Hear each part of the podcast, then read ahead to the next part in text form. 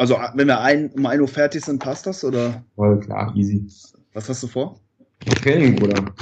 Ach so, heute perfekt auf die Minute getimed oder steht was an? Nee, auch mit dem Koffein und Co., wenn ich dann zu spät gehe und so. Deswegen muss ich so eine Deadline setzen, wo ich sage, okay, dann nehme ich halt mein Koffein so und dann sabotiert es meinen Schlaf nicht. Deswegen ist es auch nicht so tragisch, wenn es jetzt zwei Minuten drüber sind, aber bis ich dann ready bin, ne, was gegessen habe, so meine erste Mahlzeit mache, dann ist es wahrscheinlich schon wieder halb zwei, zwei und mit der Halbwertzeit von Koffein so vier Stunden, ne, acht Stunden, damit du ein Viertel drin hast die ist natürlich schon ordentlich. Wenn du um zwölf, keine Ahnung, schlafen willst, ne? Minus mhm. Stunden ist halt immer noch ein Viertel von der Dosis drin. Und wenn du halt mhm. zwei Pferd nimmst, was ja nicht mal viel ist, sind ja immer noch 50 drin. Und 50, mhm. da hast du einen Kaffee, ne? Direkt vom Schlafen gehen. Yes. I got you. Ähm, ja, bin auch gerade jetzt so in der Diät an so einem Punkt, wo das, ja, wo man einfach so ein bisschen feinfühliger wird und so die kleinen Details einfach, ja, sich einfach mehr äh, auswirken. Und ja, ich bin heute auch mega früh aufgewacht und da habe ich dann direkt Koffein geballert, weil ich wusste, also, okay, bis heute Abend ist, ist es auch raus aus dem System. Und ja, ja. ja, da muss man schon das Ganze so ein bisschen äh, geplanter irgendwo angehen. Voll also lässt du ungefähr. Bitte? Ja. Also acht Stunden lässt du ungefähr Zeit zwischen der Koffe Koffeineinnahme und dem Schlafen? Kommt auf die Dosis an. Wenn du 400 nimmst, dann hast du nach vier Stunden immer noch 200, nach vier Stunden immer noch 100. Und 100 ist schon recht viel. Mhm. Also wenn ich einen Kaffee am Morgen trinke, das weiß ich nicht, 50, 60 oder so, und das boostet schon hart. So, und dann trinkst du halt zwei direkt vom Schlafen gehen. Deswegen werde ich heute auch nicht 400 nehmen, dann halt nur 200. Man kann auch, wenn man Koffein, das wollte ich eben auch schon sagen, das ist das Coole an Koffeintabletten, du musst die ja nicht direkt Pre-Workout nehmen. Du kannst genau. drei, vier Stunden vor deiner Einheit nehmen, wenn du denkst, dass du eben dann besser schlafen kannst, wenn du kein Koffein im System hast. Ne? Mhm. Also wenn du jetzt zum Beispiel weißt, okay, ich weiß ich nicht, kann heute um 16 Uhr erst trainieren und meine Koffeintabletten kann ich nicht teilen oder so. Kann man zwar schon, aber angenommen, man hat da keinen Bock drauf, so dann kann man die auch so nehmen, dass man dann im Training die passende Dosis hat. Mm. Ausrechnen, ne? circa vier Stunden für die Hälfte. Yes. Also mit Booster ist schwierig, wenn da halt Citrullin und alles drin ist, weil dann piekt das halt schon alles vor dem Training. Aber ob du jetzt drei Stunden vor dem Training so den höchsten Koffein-Push hast, juckt's ja nicht. Mm. Halt das, was du brauchst, sage ich mal, im Training. Genau, für alle Leute, die dann irgendwie vielleicht am Abend trainieren, aber nur einen Booster haben oder so und vielleicht nur das Koffein haben wollen oder so, dann nehmt es halt einfach vorher. dann könnt ihr euch ausrechnen, wann ihr dann, ähm, ja, welche Dosis ihr dann im Training habt.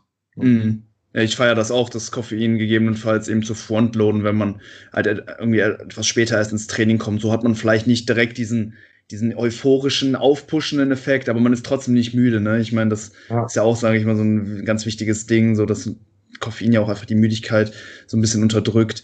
Ähm, deswegen dann kann man das auch ein paar Stunden vorher nehmen und dann profitiert man im Training immer noch, sage ich hart, mal, von dem. Hart. Ja, so die Aktivierungsenergie, das, deswegen nehme ich Koffein. Also wenn ich jetzt komplett ohne Koffein ins Training gehe, aktuell, weil ich halt sehr stark overreached bin, dann muss ich mich vor jeder Kniebeuge, vor, die, vor jedem Kniebeugesatz voll pushen, dass ich überhaupt den Satz angehe. So meine Konzentration, meine Gedanken sind so nicht fokussiert und dafür, sage ich mal, ist Koffein perfekt geeignet. Also ich, wenn ich halt, ich habe die letzten drei, vier Einheiten komplett ohne Koffein gemacht und dann habe ich halt gemerkt, so, ne, wenn ich mhm. das nehme, dann ist halt die Konzentration im Satz komplett und dieses Durchhaltevermögen und dieses Durchziehen wollen dieser Bewegungsdrang bei mir halt extrem. Also ich bin auch wahrscheinlich ein krasser Responder darauf. Also ich merke das hart. Also es fällt mhm. mir schwer, sechs Sätze Kniebeuge zu machen, wenn ich vorher 300 Milligramm Koffein genommen habe. Ey, gar nicht. Aber wenn ich jetzt komplett nüchtern in dem jetzigen Zustand, so komplett diet-fatigued, komplett trainingsfatigued, overreached, ins Training gehe, ey, da ist jeder Satz, man, da muss ich mich so zusammenreißen. Das wird dann halt so anstrengend, weil du so viel Willenskraft aufopfern musst, das Beintraining durchzubekommen, ne? Kann ich absolut relaten. Ich finde es auch einfach angenehm, das vorm Training zu nehmen, weil das einen dann eben auch, ja, das ist halt einfach so ein Ritual, ne? Du nimmst es und danach gehst du ins Training, ohne groß drüber nachzudenken. Und wenn du es nicht nimmst, dann kannst du dein Training natürlich auch mal so ein bisschen schieben. Und ja. äh, manchmal, wenn es dann so ein Tag ist, wo alles so ein bisschen schleppend läuft und ja, ich sag mal, diese, diese Motivation nicht immer so ganz da ist. Ich meine, klar, im Endeffekt, am Ende des Tages geht man ins Gym, aber man schiebt es dann noch ganz gerne irgendwo so ein bisschen vor sich her, so zumindest bei mir. Ähm, und ja, diese mentale Überwindung, also da muss halt irgendwie so ein Funke überspringen, dass ich dann sage, okay, hey, jetzt gehe jetzt geh ich los und jetzt packe ich meine Sachen. Und das hilft mir halt mit Koffein wirklich, ne, diese mentale Überwindung fällt mir dann einfach deutlich leichter, auch einfach ins Training zu fahren und das auch, das Ganze auch dann irgendwo hinter mich zu bringen. Ähm, ja, deswegen, ich habe auch ähm, in der Offseason oder gegen Ende ja, meiner Aufbauphase echt eine lange Zeit komplett auf Koffein verzichtet. Und jetzt in der Diät baue ich es langsam so wieder ein. Also ähm, ich merke auch gerade, dass ich noch voll drauf bin. Training genommen habe, aber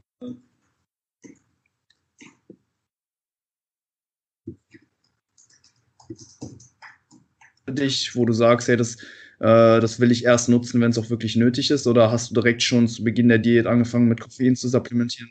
Kannst du die Frage nochmal kurz wiederholen, weil du bist ein bisschen abgehakt, deswegen. Ja, ja, ja, hab's gemerkt. Ähm, nee, meine Frage war, ähm, ob du dir das Koffein so jetzt wirklich für die harten Wochen aufgehoben hast oder ob du das schon zu Beginn deiner Diät ähm, direkt supplementiert hast. Ja, nee, ich habe mir das schon aufgehoben. Also ich denke mir, wenn du halt eine gewisse Basis-Koffeinzufuhr fährst von so 100 bis 200, dann ähm, ja, hält sich auch die Gewöhnung in Grenzen. Klar, es ist trotzdem eine leichte Gewöhnung da, auch mental. Ne? Klar, wenn du den Kontrast spürst von jeder Satz fühlt sich super schwer an vorher und dann es ist einfach super leicht. Wenn es sich immer leicht anfühlt, dann wirst du in der Prep irgendwann zwangsweise das als Basiswert praktisch mhm. wahrnehmen und dann ist es halt vielleicht nicht mehr so leicht. Ne? Also ich bin jetzt eigentlich super sensibel noch auf Koffein, also egal was ich gemacht habe, die Strategie ist voll aufgegangen. Also ich könnte jetzt wahrscheinlich bis zum Wettkampf jeden Tag 300, 400 Milligramm Koffein ballern und würde halt durch die Einheiten fliegen. Ähm, aber grundsätzlich so muss ich sagen, dass ich am Anfang der Diät schon auch ein bisschen genommen habe. Es war jetzt nicht so, dass ich versucht habe, die ersten drei, vier, fünf, sechs Wochen komplett darauf zu verzichten, weil auch die ersten drei, vier Wochen schon auch hart waren. Ne? Wenn du halt stark in ein Defizit einsteigst, ich würde sagen, so, äh, das ist nicht viel einfacher oder schwerer als jetzt, weil auch dann wieder die Baseline anders ist. Ne? Also mein Wohlfühl, meine Wohlfühlwahrnehmung ist jetzt natürlich viel schlechter. Also wenn es mir jetzt viel schlechter geht, denke ich, dass es mir viel besser geht. Und das war damals halt anders. Ne? Du bist in einem voll gefütterten Zustand und gehst vielleicht so Tausende ins Defizit und denkst dir, wow, nach so mhm. zwei, drei Tagen, okay, das ist schon ordentlich. Ne? Und du merkst dann halt wieder den Kontrast. Und da kannst du halt auch wieder immer, wenn du die Kalorien reduzierst, eventuell zeitweise Koffein konsumieren, weil dann gewöhnst du dich wieder an dieses neue Low, ne? Mhm. Dieses neue äh, Energiegefühl, dieses, diese neue Erschöpfung, die du dann wahrscheinlich mit dir rumträgst. Und dann kannst du es halt wieder rausnehmen, so ein bisschen. Und das habe ich auch intuitiv so gemacht, ohne jetzt, wenn ich drüber nachdenke, ohne jetzt das geplant zu haben. Also ich habe initial immer, wenn es einen Drop gab, schon so ein bisschen Koffein genommen und dann irgendwann ging das Koffein auch wieder so ein bisschen raus, wie in den letzten Tagen. Und jetzt merke ich so, okay, jetzt brauche ich wieder so ein bisschen, ne? vielleicht die Kalorien nochmal reduziert, vielleicht nochmal ein neues Körperfettmilieu erreicht. Und in diesen Übergängen kann man das halt sehr schön nutzen. Wenn man aber denkt, hey, man braucht es nicht, dann würde ich es halt auch in den letzten Wochen nicht nehmen. Warum? Also es, ich mache es immer super abhängig davon, ob ich es brauche oder nicht. Und in den ersten Wochen der Diät habe ich es, soweit ich mich erinnern kann, doch schon genutzt, aber halt auch nicht in so hohen Mengen. Und dann wurde das immer weniger bis zu einem gewissen Grad. Dann habe ich die Kalorien gesenkt, dann wurde es wieder ein bisschen mehr, dann habe ich mich mhm. wieder neu eingependelt. So. Und das ist halt auch anekdotisch sehr oft, finde ich, bei diversen Athleten ähm, feststellbar, dass so eine Reduzierung der Kalorien initial immer richtig kacke ist. Also die fühlen sich kacke, die haben Hunger, aber es pendelt sich dann wieder ein. So nach zwei, drei, vier, fünf, sechs Tagen ähm, ist es dann wieder normal geworden. Ne? Ich mhm. weiß, Körper dann denkt, okay, es bringt ja eh nichts, jetzt großartig dagegen zu steuern mit diversen Hormonen, oder ob du einfach eine andere Baseline bekommst, ne? Und mhm. denkst, okay, das ist jetzt Status normal. Und von mhm. dort aus misst du wieder. Du bist als Mensch nämlich immer ein Kontrastwesen. Ne? Wenn du mit kalten Händen unter kaltes Wasser gehst, ist das Wasser vielleicht warm, weil der Kontrast halt wieder da ist. Ne? Also das Wasser ist vielleicht trotzdem noch ein bisschen wärmer oder was auch immer als deine kalten Hände und deswegen denkst du, es wäre warm. Und das Gleiche ist natürlich auch, sag ich mal, auf den Struggle zu beziehen. Wenn du halt voll am Arsch bist immer und das immer, dann wird das irgendwann so irgendwie zu einer Baseline und danach misst du dann alles, ne? Danach misst du auch, ob du K.O. bist oder nicht. Absolut. Hey, wir haben das letzte Mal äh, im Juni hier in dem Podcast-Format gesprochen. Das war vor ungefähr 3,5 dreieinhalb Monaten. Und damals warst du am, im, am Tag 27 von geplanten 168 mhm. Diättagen. Äh, damals hast du gesagt, okay, der Wettkampf, der soll voraussichtlich, voraussichtlich am 25.10. stattfinden. Wie sieht der Status quo jetzt aktuell aus? Also der Status quo sieht sehr, sehr schlecht aus, um das rein rational zu beschreiben.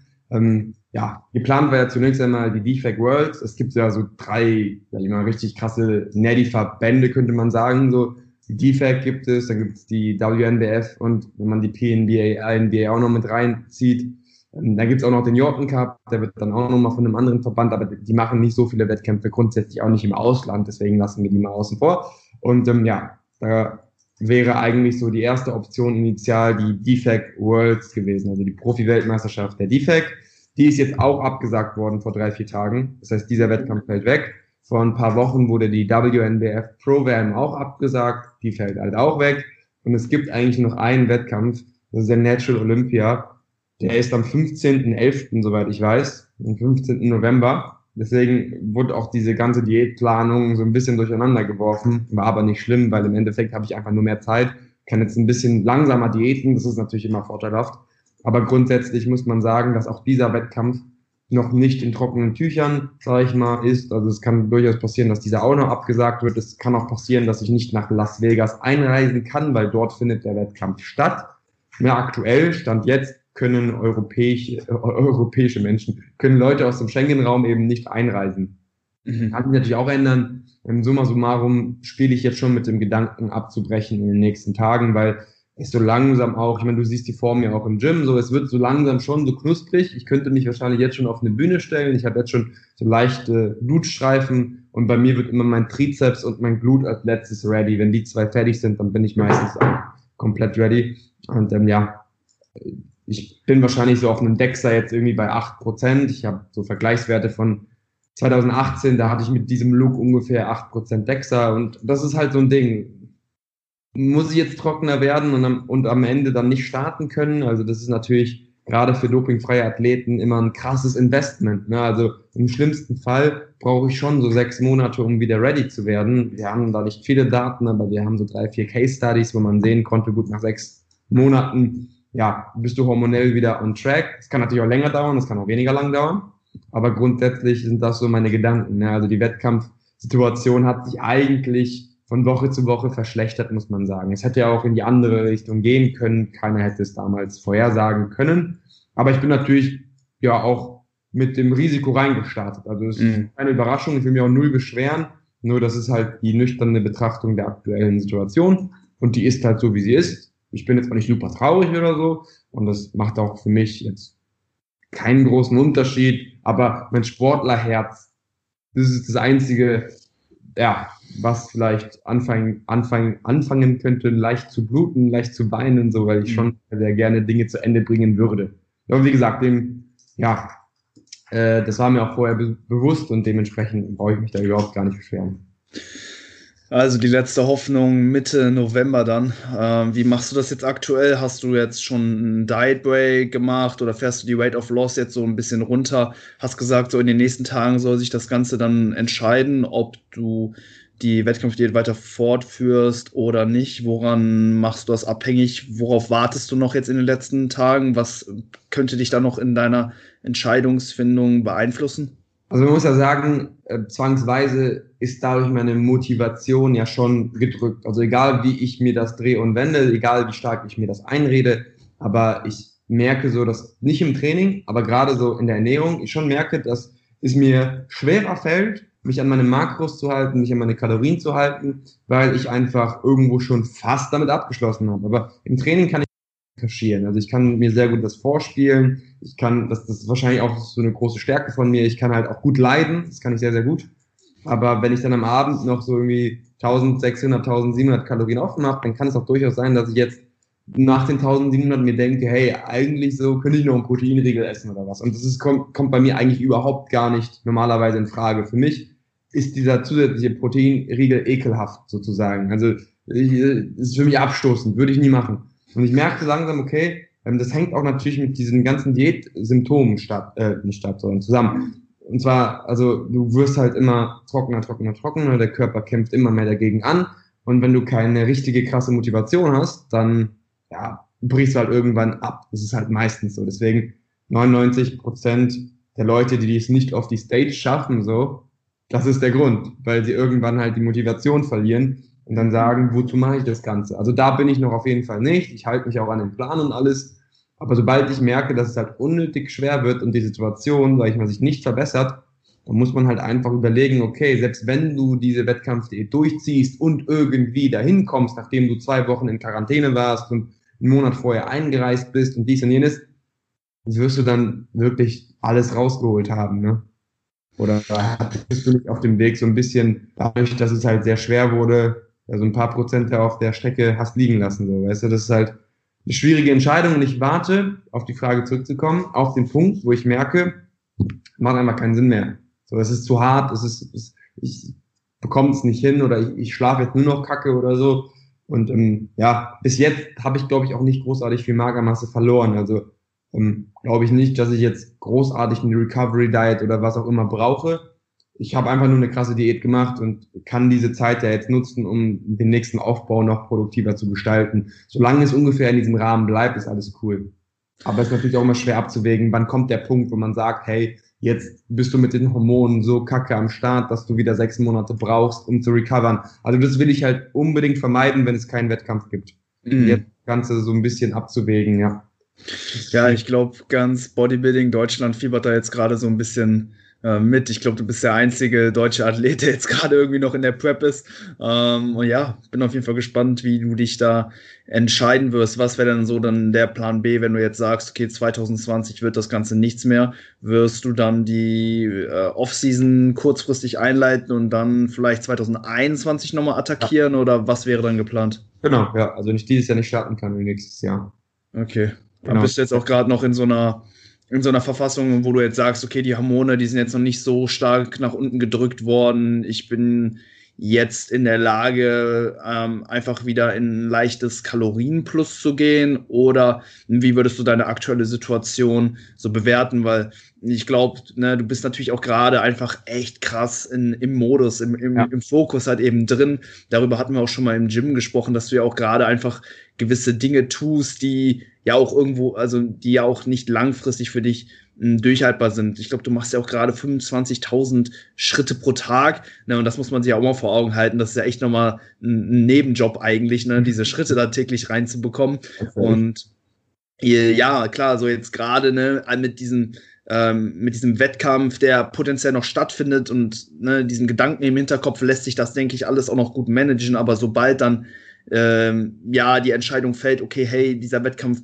findet nicht mehr statt, ich glaube, dann ähm, ja wird es vielleicht auch ein bisschen schwieriger dann mit diesem mit dem aktuellen Körperfettanteil zurechtzukommen. Wie würdest du jetzt gerade so deinen Zustand so ähm, bewerten und was wäre dann so der Plan, wenn du jetzt sagst, okay, wir wir gehen jetzt äh, in die Offseason und dann attackieren dann in, in 2021?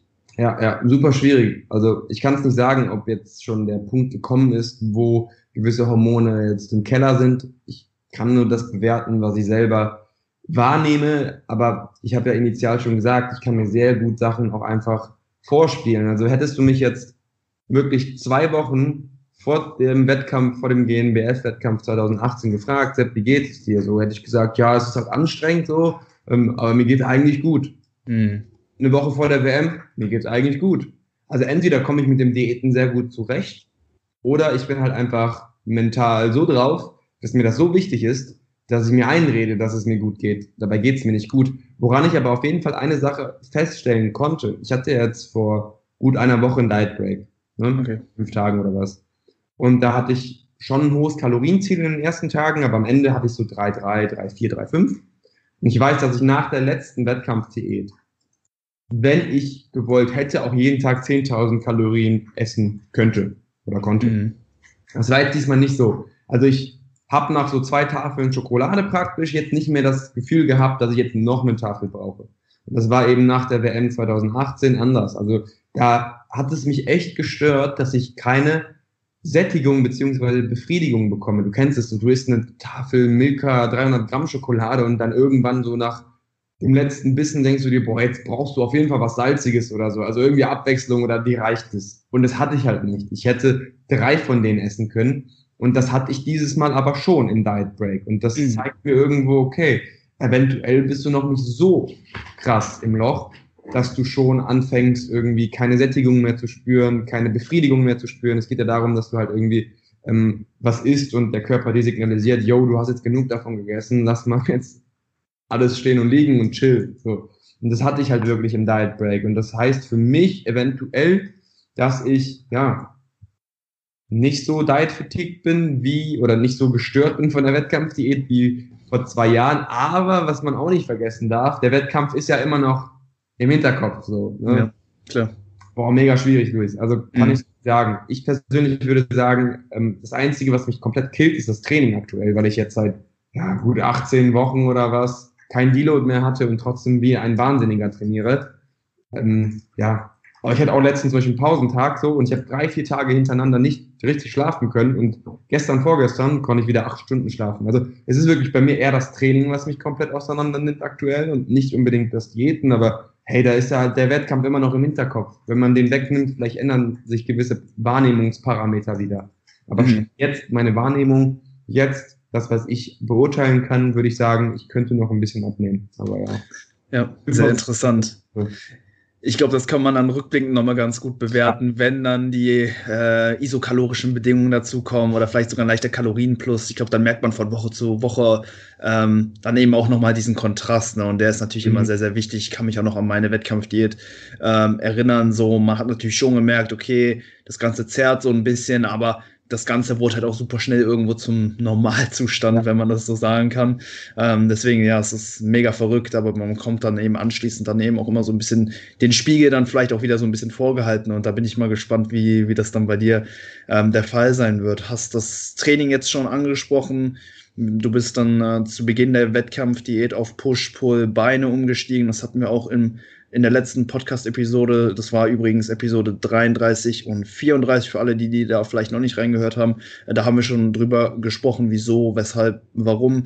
Ähm, und ja, du hattest halt eben ähm, vorgehabt, ja, diesen, äh, diesen Split äh, oder generell dein, äh, dein Plan komplett durchzuziehen, ohne irgendwelche Unterbrechungen in Form von Deloads. Diet Breaks waren im Vorhinein auch nicht geplant. Also das Ganze, ja, ging echt wirklich so gegen äh, alle ähm, Empfehlungen, die ich persönlich zum Beispiel rausgeben würde, so hey, wenn, äh, wenn ich zum Beispiel mit Klienten eine Diät mache oder vielleicht sogar eine Wettkampfdiät angehen würde, dann würde ich echt sagen, so komm, lass uns weiterhin äh, deloaden, la lass uns regelmäßig Diet Breaks einbauen. Ähm, und ja, das hast du gar nicht gemacht, fand ich sehr, sehr interessant. Ähm, und ja, da würde ich gerne mal so fragen. Ich meine, jetzt äh, mittlerweile kannst du das, denke ich, auch rückblickend ganz gut bewerten. So hat sich das ähm, soweit bewährt, da eventuell auch ähm, ja, einfach durchzutrainieren, durchzudiäten? Oder würdest du jetzt rückblickend sagen, so, okay, hier und da so eine Woche Deload, Diet Break äh, wäre vielleicht doch vorteilhafter gewesen? Die Frage ist immer, in welchem Kontext. Also damals war das so, ich hatte nur 24 Wochen mhm. und das Anfangsgewicht war so schwer wie noch nie. Und 24 Wochen ist auf jeden Fall weniger als in den letzten Preps. Und dementsprechend, was bleibt dir anderes übrig? Willst du dann das Defizit in den anderen Tagen so stark anheben, dass du dann Diet Break und Deload machen willst, machen kannst? Oder sagst du, okay, ich diete halt durch, ich trainiere durch, mache aber kein Diet Break und mache keinen Deload. So, dann musst du natürlich dein Programming auch ein bisschen anders planen. Grundsätzlich ist es natürlich immer cool, wenn du dir so viel Zeit lässt, dass du sowas einbauen kannst. Ich meine, ich glaube im deutschsprachigen Raum, ich keine Ahnung, 2014 oder so, Deloads oder Diet Breaks war im Internet für alle neu. Ich habe praktisch mhm. das Ganze so ein bisschen nach Deutschland in die Social Media, sag ich mal, gebracht. 2014 so meine erste Prep, das ist ja schon mittlerweile sechs Jahre her. Und jetzt habe ich in der Prep selber beides nicht gemacht oder nicht geplant. Also ich hatte zwei Diet Breaks, aber auch nur, weil ich schneller abgenommen habe als geplant, also beziehungsweise mhm. genauso schnell wie geplant und weil sich die Wettkämpfe natürlich nach hinten verschoben haben. Also im Grunde muss man mit dem arbeiten, was einem zur Verfügung gestellt wird. So, wenn du halt 24 Wochen hast und 12 Kilo verlieren willst, wo willst du einen Diet Break reinschieben? Ist schwierig. Also du kannst versuchen, am Anfang schneller abzunehmen, aber wenn das auch nicht klappt, so was, also plan keinen Diet Break, wenn du die Zeit dafür nicht hast. Also ja. 2000, meine erste Prep habe ich auch durchtrainiert und durchgediätet und es hat auch funktioniert. Klar, vielleicht lässt man dann 0,5 Prozent auf der Strecke, vielleicht auch nicht, wir wissen es nicht. Mental ist es definitiv schwerer, darüber brauchen wir nicht sprechen. Aber ganz ehrlich, wenn du ein erfahrener Athlet bist und weißt, okay, du hast zu wenig Zeit, dann würde ich immer noch sagen, zieh's durch. Es war auch absolut die richtige Entscheidung im Nachhinein, ähm, das genauso zu machen. Es hat mir natürlich auch ein bisschen in die Karten gespielt, dass ich jetzt doch wieder mehr Zeit habe, weil der Wettkampf drei Wochen später stattfindet als der eigentliche Wettkampf, sage ich mal, den ich geplant hatte. Aber grundsätzlich jetzt auch im Nachhinein, was hätte ich anders machen können? Ich hätte früher anfangen können, aber das war damals ja auch nicht möglich. Damals mhm. war das so, die Gyms waren überall in Deutschland noch geschlossen. Und an dem Tag, wo die gesagt haben, montags öffnen wir, habe ich am Sonntag oder Samstag oder Freitag gesagt, okay, ich fange an zu preppen. Mhm. Also ich kann ja nicht preppen, bevor die Gyms öffnen. So, das macht ja gar keinen Sinn. So, ne? Also man hätte auch vielleicht zwei Monate nicht ein richtiges Gym haben können und dann wären die Wettkämpfe eh nicht oder hätten die eh nicht stattgefunden. Deswegen war das so, mit den Informationen, die ich hatte, war das im Nachhinein die absolut richtige Entscheidung. Mhm. Und ähm, jetzt auch allgemein würde ich sagen, ist die Form so gut wie noch nie. Ich bin so schwer wie noch nie bei einem Körperfettanteil, der so mit der Kombination halt Körpergewicht und Körperfettanteil, ähm, auf jeden Fall war ich noch nie so gut, sagen wir es einmal so. Und cool. Grundsätzlich kann man sagen, dass jede Entscheidung schon sehr, sehr gut getroffen war, weil ich irgendwie immer noch wahrscheinlich jetzt in dieser ganzen Phase schon so wieder ein Kilo oder zwei Kilo schwerer auf die Bühne kommen kann. Und obwohl ich jede, jedes zweite Jahr einen Start, sag ich mal, gemacht habe. Ne? Mhm. Also das sagt ja auch irgendwo, wenn man halt schon recht fortgeschritten ist, dass man nicht alles verkehrt gemacht hat in den letzten Jahren und Monaten. Absolut. Nee, klar, wenn man eine Deadline hat, dann steht die Weight of Loss eigentlich über allem. Die muss halt eingehalten werden und ja, dementsprechend äh, war dann in deinem Fall eben auch gar keine Zeit dafür, äh, eine Woche irgendwie, ähm, ja, einfach nur das Gewicht zu erhalten und ja, dementsprechend denke ich auch, dass du da alles, äh, ja, alles Mögliche getan hast, um dann im Endeffekt, ja, vielleicht dann im November dann auf der Bühne stehen zu können. Wir sind auf jeden Fall gespannt und ja, jetzt würde ich gerne so in den zweiten Teil der Unterhaltung übergehen. Ähm, also einfach im Prinzip ein kleines QA-Format. Wir haben uns ähm, wieder ein paar Fragen eingeholt. Ich denke, deine Prep haben wir jetzt soweit nochmal ja, gut auf den, oder wir haben jetzt alle Zuhörer auf den neuesten Stand gebracht. Ähm, denke ich, nochmal eine ganz coole Ergänzung zu der Episode, ähm, wo du ja knapp vier Wochen auf äh, Diät gewesen bist? Oder hast du noch irgendwas, was du jetzt ähm, noch loswerden wollen würdest? Irgendwas, was wir noch nicht besprochen haben jetzt äh, in Bezug auf die Wettkämpfe? Ich glaube, das meiste wurde gesagt. Wir haben die Steps angesprochen. Ja. Viele haben mich gefragt, so Sepp, findest du 25.000 ist nicht Overkill? Und das Ding ist halt mhm. einfach, Overkill ist es dann, wenn es deine Performance beeinträchtigt. Wenn du genau das gleiche Gewicht genauso gut bei dem gleichen Volumen, sag ich mal, bewegen kannst, so über Sätze hinweg, praktisch keine Leistung verlierst, dann kannst du auch 100.000 machen. Also der Punkt, wo die Steps zu viel werden, ist der Punkt, wo du eben deine Regeneration beeinträchtigst, weil dann könntest du auch Cardio machen. So. Also das Tolle an Steps ist ja eigentlich, dass du, wenn die Theorie aufgeht, viel Kalorien verbrennst, Fett verbrennst, was auch immer, aber nicht unbedingt sehr, sehr viel Glykogen oder sehr, sehr viel Muskelschäden produzierst oder was auch immer. Also, dass du deine Leistung im Gym nicht sabotierst. Und ja, wenn, wenn ich sage, dass ich bei 25.000 in der Safety Bar Kniebeuge paused, keine Rap verliere, dann sind 25 immer noch im Rahmen. Ne? Mhm. Haben mir echt viele geschrieben, so, das ist doch, das ist doch zu viel. Also es ist wie mit dem Volumen, es gibt kein zu viel. Es gibt ein zu viel für dich oder für mich oder für irgendwen, aber grundsätzlich gibt es keine Grenzen. Also du kannst so viel machen und dann musst du es halt evaluieren und wenn es zu viel wäre, auch wenn es nur 10.000 sind, dann sind auch 10.000 zu viel. So, ne? Du musst halt gucken, dass du vielleicht über die Nahrung ein bisschen äh, das Defizit steuerst. Aber grundsätzlich war es für mich auch ein krasses Learning, dass ich schon gut pushen kann. Also ich kann meine Steps schon sehr, sehr hoch halten, ohne dass ich da irgendwie Probleme bekomme. Ähm, Im Gegenteil, dadurch habe ich wahrscheinlich einfach auch so viel Essen wie noch nie in der Prep gehabt. Und das kann auch ein Grund sein, warum eventuell ich im Diet Break bei 8% Körperfettanteil nach zwei, drei Tagen mich schon eigentlich ernährungstechnisch sehr gut recovered gefühlt habe. Also trainingstechnisch halt einfach nicht, weil ich bin halt ein Overreach. Das ist auch wieder, Sepp, du bist Overreach, warum machst du keinen Deload? Ja, wann? Also ich könnte den Deload jetzt machen, aber es ist noch in, es hält sich noch in Grenzen. Also ich kann immer noch meine Performance halten. Ich fühle mich halt einfach nur richtig im Marsch und ich schlafe halt bescheuert, aber ich halte meine Leistung so. Mhm. Was gegeben ist, dann ist das Leben nicht so schön, logisch, aber ich bin ein Athlet. Ich will nicht leicht durch die Prep. Ich will das bestmögliche Ergebnis haben. Und ich weiß, ich werde nicht brechen. Also zur Not, Luis, esse ich nichts mehr und gehe 50.000 Steps. Mir ist es egal. Weißt mhm. du, teilweise, wenn ich vor dem Training richtig im Arsch bin und dann im Training bin und dann vor der Kniebeuge stehe, es ist super anstrengend und ich leide auch irgendwo, aber ich feiere es. Also es ist komisch, aber irgendwie assoziiere ich dieses Leiden mit etwas Positivem. Also ich mhm. mag es dann irgendwie. Also ich, also ich leide trotzdem. Ist nicht so, dass ich denke, boah, geil, aber ich feiere es. Ich sage so, okay, komm, eine Herausforderung so. Jetzt noch ein. Okay, jetzt noch ein. Okay, jetzt noch ein. Und das ist, glaube ich, auch so eine mentale Komponente, die auf jeden Fall vorteilhaft sein kann in so einer Prep, aber auch negativ bei der Evaluation deines aktuellen Zustands. Weil ich dann immer sage, geil, so. Ja, das mit den Steps ist, äh, finde ich, sehr, sehr interessant. Ich denke, es kommt auch stark darauf an, wie man da mental mit umgeht. Ich glaube, dir macht das auch irgendwie sehr, sehr viel Spaß. Du lebst halt irgendwie diesen äh, Schrittesammel-Lifestyle, so nebenberuflich Schrittesammler.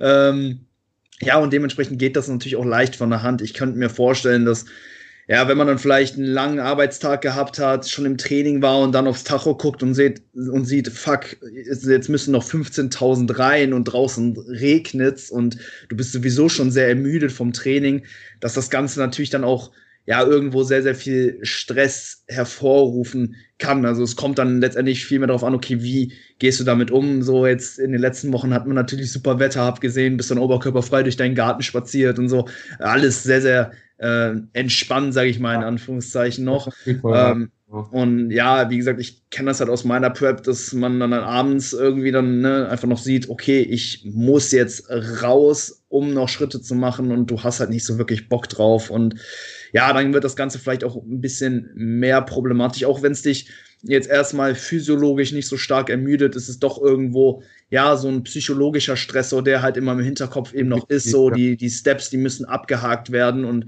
wenn man sich da wirklich so ein auferlegt, ja, dann ist das einfach etwas, was da eben noch auf die Diät, auf den Alltagsstress, auf den Arbeitsstress, was auch immer noch, noch on top kommen kann.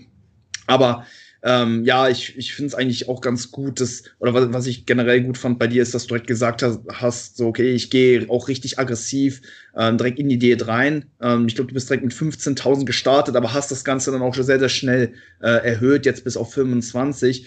Ähm, finde ich, finde ich eine gute Sache, wenn man da mit früh anfängt und nicht erst in den letzten Wochen der Diät äh, so merkt, okay, boah, jetzt will ich noch mal die Weight of Loss irgendwie ein bisschen pushen und dann am Ende noch die Steps hochtapert und das Ganze dann einfach in einen deutlich höheren Stresspegel ja. dann sich äh, auswirkt, weil das wird dann eben auch wirklich starke ähm, Einflüsse dann eben auch auf die Form haben und wenn man dann vielleicht schon im Voraus ne, das Ganze so ein bisschen aggressiver angeht und dann vielleicht in den letzten Wochen der Diät sagt, okay, wir tapern das Ganze wieder so ein bisschen runter, dann macht das, denke ich, sehr, sehr viel Sinn und ja, Voll. glaub. Es ist, halt, es ist halt auch immer die Frage, wie kannst du es in deinen Alltag integrieren, das Ganze. Ich mache halt meistens Mails dabei oder Nachrichten oder irgendwas, schreibe was, konzeptioniere irgendwas. Und dann ist das Gehen halt auch nicht wirklich die Haupttätigkeit, sondern mhm. eigentlich bin ich am Handy und arbeite und gehe halt dabei. Ich könnte mir auch hier wahrscheinlich so einen Lauf Wand unterm Schreibtisch installieren, dann können die auch gehen und dabei arbeiten. Das geht natürlich auch. Also man muss da schon so ein bisschen clever sein. Ich mache im Training halt auch schon 10.000 Steps, weil ich in den Satzpausen halt mich bewege. So Ne? Und ich liebe es, Mann. Wenn, ich, wenn wir so reden, ich sitze irgendwie auf der Bank und du läufst die ganze Zeit im Kreis um mich rum und ich muss die ganze Zeit meinen Kopf mitdrehen, dass ich dich sehen kann und so. Ja, das, ich habe aber die Option auch weniger zu essen. So. Das ist das Tolle. Weißt du, wenn du sagst zum Beispiel, boah, irgendwie ich habe 10.000 Steps auf der Uhr, ich muss aber 20 machen und es ist schon 20 Uhr, es regnet draußen. Ich glaube, dann ist es auch leichter, einfach weniger zu essen, weil du dankbar bist dafür, dass du diese Steps dann nicht machen musst. Es ist dann nicht so, dass es, es, es gibt nicht nur einen Weg, dieses mhm. Defizit zu erzeugen, sondern du kannst auch einfach weniger essen. Aber beschwer dich dann nicht, dass du halt 300, 400 Kalorien jetzt am Abend, diese zwei Proteinriegel oder was auch immer dich glücklich machen, dass du die einfach weglässt, aber dafür halt eben diese Steps nicht gehen musst. Ne? Und diese Option zu haben und vielleicht auch genervt zu sein von den Steps, sorgt vielleicht auch irgendwo dafür, dass man halt sagt, okay, gut, dann verzichte ich halt einfach freiwillig bewusst auf diese extra Kartoffeln oder was auch immer, die ich sonst äh, essen würde. Und das kann halt auch wieder dazu führen, dass man sich ein bisschen freier fühlt, ne? Dass man sich denkt, okay, gut, jetzt heute habe ich es nicht geschafft, dann esse ich halt ein bisschen weniger. Das habe ich ja auch teilweise so gemacht. Wenn ich jetzt meine Steps nicht reinbekomme, dann reduziere ich die Kalorien einfach leicht. So, wenn ich jetzt statt 25.000 nur 15.000 äh, reinbekomme, dann esse ich halt 300 Kalorien weniger und gut ist so. Das Ergebnis wird sich nicht un großartig unterscheiden. Aber wenn ich weiß, hey, ich kann morgens irgendwie früh raus, ne, kann viel gehen so und habe am Abend wirklich noch richtig viele Kalorien. Hey, Luis, ich diete gerade auf 2600 Kalorien. Das ist halt mega der Luxus, ne? Als jemand, der eigentlich einen Bürojob hat. So, mhm. letzten Diäten waren immer auf 2,2. Meine erste Diät war auf 2000, auf 1,9, 1,6 am Ende sogar. Also das ist schon natürlich auch definitiv irgendwo ähm, eine Lebensqualität, die man sich ergeht. Aber das muss jeder für sich selber entscheiden. So für den einen oder anderen, der vielleicht das nicht mit seiner Arbeit verbinden kann, der ähm, dieses Zeitinvestment auch nicht machen möchte, ja, weniger Kalorien ist natürlich auch eine Option. Hm. Ist auch eine Option, aber ich denke, für dich passen die Steps ganz gut. Bist ja ein äh, ja, altbekannter Feinschmecker, äh, guter, guter Esser, von daher ja, ein bisschen mehr essen, ähm, bisschen mehr bewegen, ist, denke ich, für dich eine ganz gute ich Option. Ich habe auch die Nahrungsmittelauswahl überhaupt gar nicht geändert. Ne? Ich esse immer noch das gleiche wie in der Offseason. Seriously. Mhm. Also normalerweise war es immer so, wow, okay, boah, ich habe jetzt voll Bock auf Sushi oder auf irgendwas, man Burger, habe ich voll lange nicht mehr gegessen, so ab jetzt gar nicht. So, wenn du mir jetzt sagen würdest, Sepp, worauf hast du, freust du dich voll krass? Ich wüsste es nicht. Mhm. Ich habe wirklich alles drin. Das war noch nie so. Also ich habe immer natürlich sehr flexibel diätet, aber mein Gott, Donuts oder so habe ich mir dann nicht gegeben, weil so ein Donut, 300, 400 Kalorien, je nachdem was für ein Donut, das lohnt sich halt einfach in der Diät nicht so. Aber letztens habe ich einfach Donuts gegessen, ich Bock drauf hatte. Und das ist halt schon irgendwo auch ein brutaler Vorteil, glaube ich, jetzt für die Transitioning Phase. So. Auf jeden Fall. Es gibt keine Süßigkeit, die ich, auf die ich Bock hätte. So, also schon, ich habe auch vieles Bock, logisch. Aber wo ich sage, boah, das muss ich jetzt direkt haben. Ne, mhm. gar, null, wirklich gar nicht, null. Das ist halt nice. Ja, auf jeden Fall. Auch ein sehr, sehr gutes Zeichen, wenn man da in der Diät nicht schon anfängt, sich da irgendwie eine Bucketlist zu erstellen. Okay, was will ich äh, essen, nachdem ich die äh, Diät dann irgendwie beendet habe? Ne? Und man dann ähm, ja, dann. In jeder Prep, außer in der. Sehr, sehr gut. Ja, ist doch schon mal ein Zeichen dafür, dass sich alles äh, ja, verbessert und ganz gut läuft.